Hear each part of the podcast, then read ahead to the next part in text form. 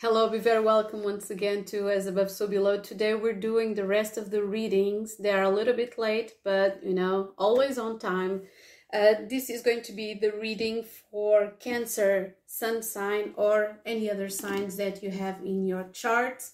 So let's do this. We already have done uh, Gemini for March, and now we're doing Cancer. Okay, so I'm going to pick a card from the Caroline Myss Tarot. Uh, it's not tarot, it's an oracle. Sorry, an archetype oracle, and, and it's so you know the Avenger. We have the Avenger in here and Midas and Miser in the back of the deck. So I feel that you are feeling with so much strength uh, this Mars being in Gemini until the 25th of um, uh, 25th of March because right now you are still you know have your your mars in is hitting your 12th house.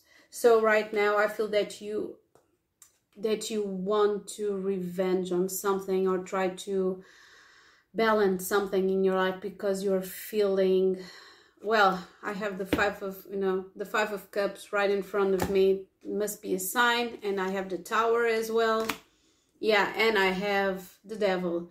So i feel that you know it's the energy of someone who is quite resentful with someone. You know i feel that most of cancerians are being resentful with something that didn't work out with someone. Perhaps i feel that is you know you're going through this phase. So the light attributes in this card is the desire to balance the scales of justice righteousness on behalf of society or oneself. It's just like, okay, this is not fair. I want justice for myself and for others.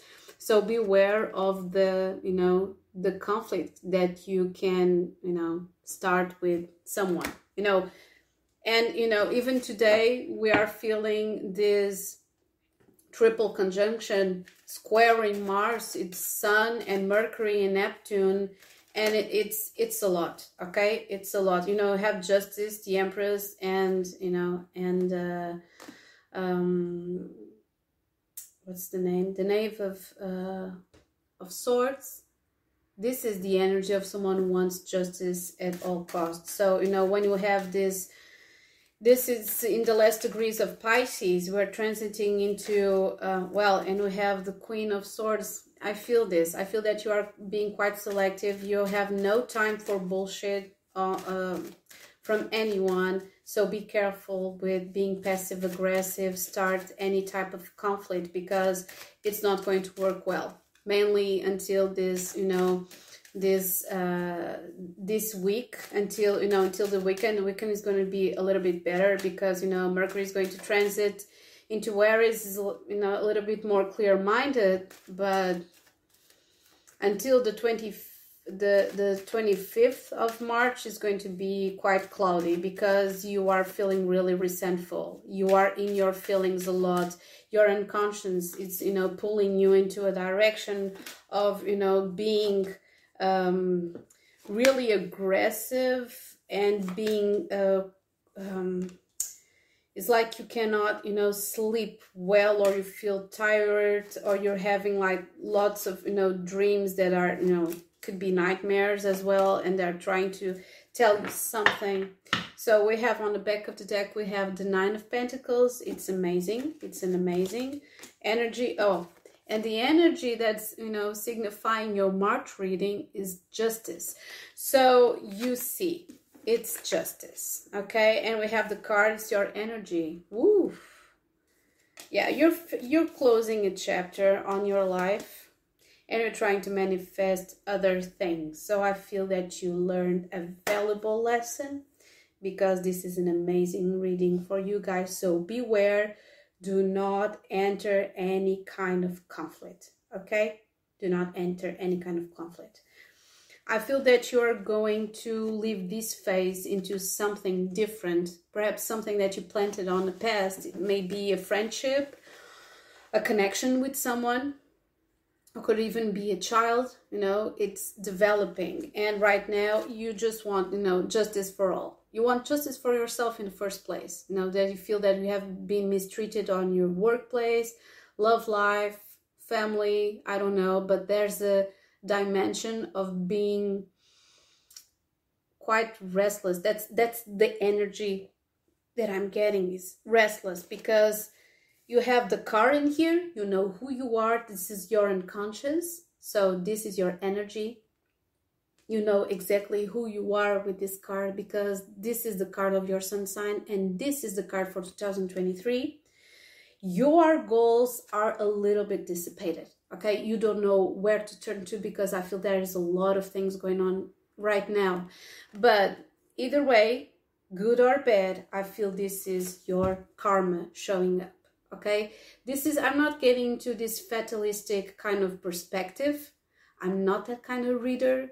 For me every single reading is a mutable state is a snapshot is a photograph that i'm being that is being taken you know to your energy.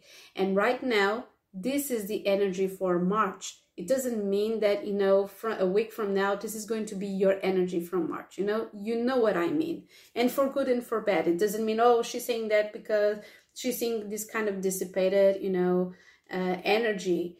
And but i feel you know because do you know do you know why i'm seeing this? Is because you are putting so much work and trying to avoid this you know?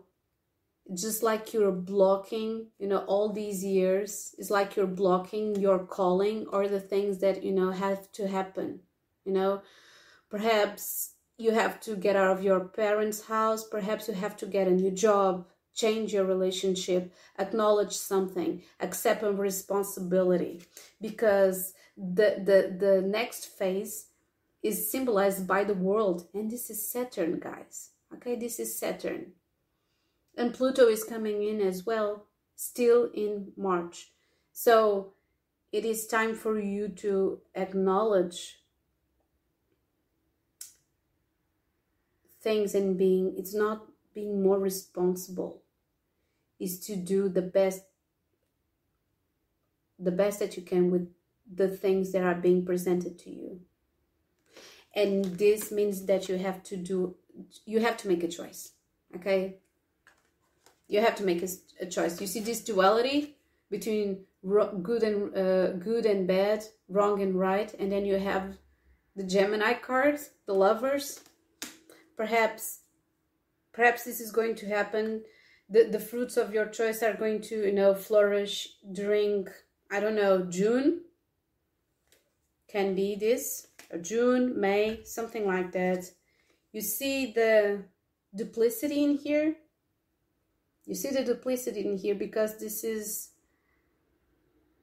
this is the advice that the tarot is giving you is to find balance within yourself first I feel that you have this really ego based I have to be strong, I have to be strong, I have to be strong, I have to conquer, I have to move on. But first, before you move on, you have to acknowledge the things that you have to embrace first. Not only the things that you want to do, but the things that you have to do.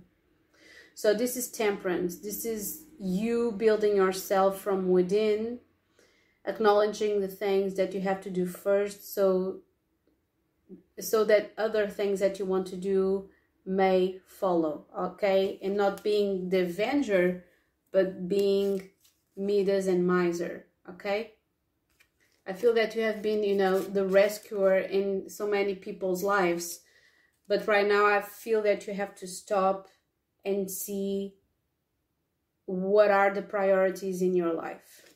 This is a call for the responsibility okay this is a call from responsibility first to yourself and then to the people that surround you. If you have kids, you have parents that need your help.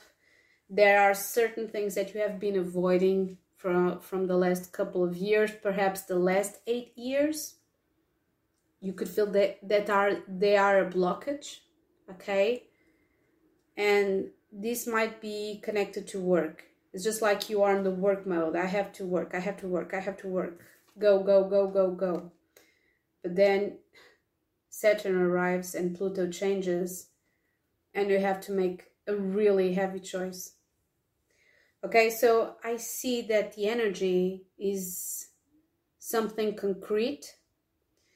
There are things that are growing, you know, and I feel that you are starting a new job or you're going to start a new job and that you're going to be this resilient person. If you have Leo in your uh, chart, this might be meaningful, or Sagittarius or Gemini, uh, because you are manifesting in your life. You see these X's, Aquarius, you know, this is Mercury, of course, but for me, this is such an Aquarian card. I cannot fathom why do I feel this, but this is the eight, this is the first, and eight is also the number of fate in Saturn and I feel that you are trying to manifest manifest something different for you from uh, uh, for you. So being in the back of the deck is just like, well, it already happened.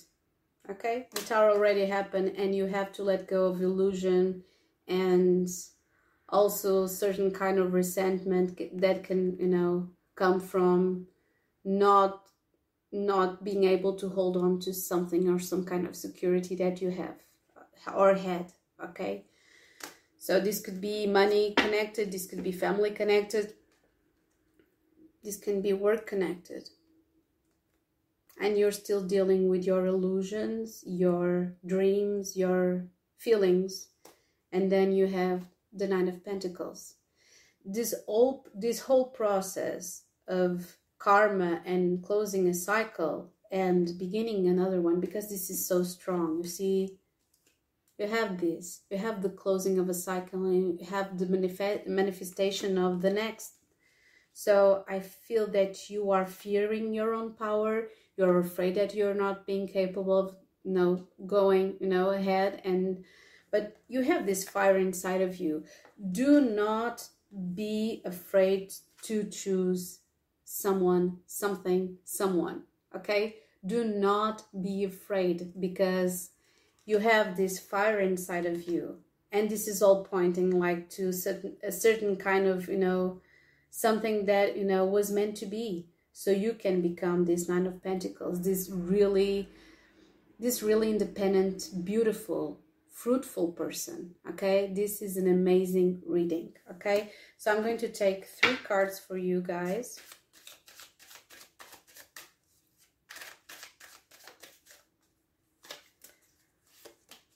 Ooh, there you go. There you go. We have the benevolent. We have the soulmate.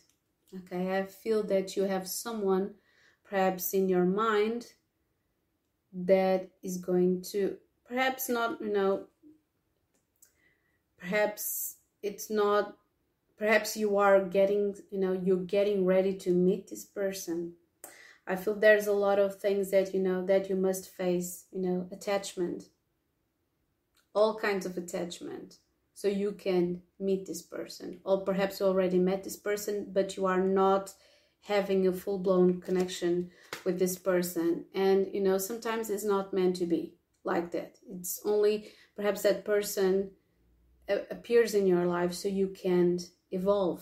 If that was you know easy people would never develop certain kind of um, capacities you know certain kind of um, tools and um, intuitive resources to listen to themselves you know because we all triggers to others you know. We are i'm a trigger to you you are a trigger to me and and you are only a trigger if you want if you need or you are aware of the things that you have to develop and you know become better at okay? Or to simply acknowledge so we have attachment and we have home. So I feel that you have been quite protected, as I already told you, or you live with your parents, or you have a situation, a divorce going on. Uh, perhaps you are occupying a work um, among a family, you know, fam- perhaps it's a family business, or perhaps you have your parents have, you know, always been really, you have been really sh- sheltered um, from your from uh, from your family and perhaps you are you know it's time for you to fly away and to try something different uh, to become this nine of pentacles okay? So that's it. I hope this has been useful for you guys. See you next time. Over and out